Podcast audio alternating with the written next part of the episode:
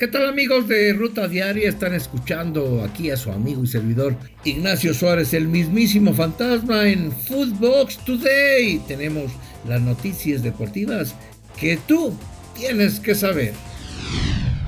Nuevo fracaso del Atlético de Madrid. Los colchoneros cayeron 2 a 1 frente al Athletic Club de Bilbao en las semifinales de la Supercopa de España. Héctor Herrera solo jugó los últimos 5 minutos del encuentro y el Bilbao ahora se medirá al Real Madrid por el título. Escuchemos a Simeone. El equipo no tiene fortaleza defensiva en el juego aéreo y obviamente no, no nos quita la oportunidad de, tener mejores partidos y obviamente mejores oportunidades para estar más arriba en la tabla en la liga o en este caso quedar afuera de esta competición. Chucky expulsado y Napoli eliminado. El Napoli y la Fiorentina se enfrentaron en la Copa Italia, donde reapareció el delantero mexicano Chucky Lozano tras dar negativo a COVID. Fue expulsado al minuto 84 y el Napoli quedó eliminado tras caer 5 goles a 2 en tiempos extra. Milan le pega al Genoa y avanza. Los rossoneri avanzan a los cuartos de final en la Copa Italia tras derrotar 3 goles a 1 en tiempos extra al equipo del Genoa. El mexicano Johan Vázquez jugó todo el encuentro. Valencia sueña con Héctor Herrera.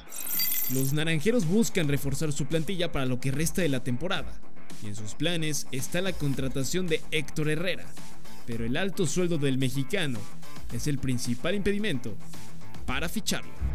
En Italia piensan en Laines. Ante los pocos minutos que tiene en el Betis Diego Laines, el futuro del mexicano podría estar en el balompié de Italia. El cuadro del Torino tiene intenciones de hacerse con los servicios del joven delantero mexicano. Aldrete confía en el nuevo plantel. El defensa lateral de Cruz Azul habló en conferencia de prensa y tiene confianza en los nuevos refuerzos para este torneo y poder pelear el título de liga. Así lo dijo Adrián Aldrete. Si te fijas, en los refuerzos que tenemos prácticamente todos eran, eran titulares, eh, no solamente titulares, eran piezas importantes en sus equipos. Y la intención es esa, la intención yo creo que fue reforzar eh, eh, los jugadores que, que, realmente puedan tener actividad, que realmente puedan aportar algo para el equipo. Javier Aguirre alza la voz. El estratega de Monterrey asegura que sigue trabajando para mejorar la definición tras empatar en la jornada 1 y sobre los nuevos fichajes para esta temporada.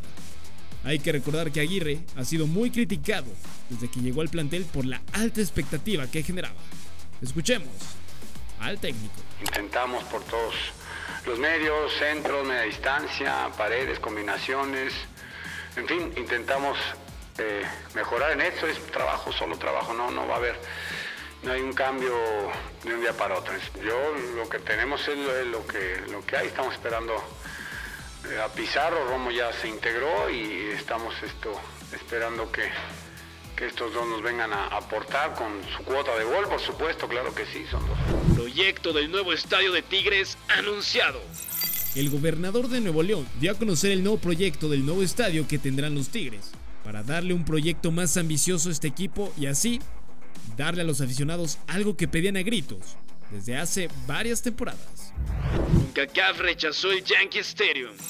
La CONCACAF no aprobó el Yankee Stadium para que el equipo del New York City, vigente campeón de la MLS, pueda jugar sus encuentros de local en la Liga de Campeones de CONCACAF, por lo que jugarán como locales en el Bank of California de la ciudad de Los Ángeles. El turco Mohamed ya tiene equipo. El técnico argentino Antonio Mohamed llega al Atlético Mineiro para reemplazar a Cuca, que en 2021 logró la Serie A de Brasil, la Copa de Brasil y llegó hasta semifinales de la Copa Libertadores. Renan Lodi fuera de la convocatoria. El lateral del Atlético de Madrid no será tomado en cuenta por Tite para los próximos partidos de Brasil en las eliminatorias rumbo a Qatar 2022 al no estar vacunado. Paramount Plus tendrá la Premier League. La plataforma de streaming ya tiene los derechos de transmisión de la liga inglesa para México y Centroamérica. Esto tras un anuncio oficial. Todos los partidos estarán en exclusiva a partir de la temporada 2022-2023, es decir, desde este mismo verano. Esto fue Footbox Today.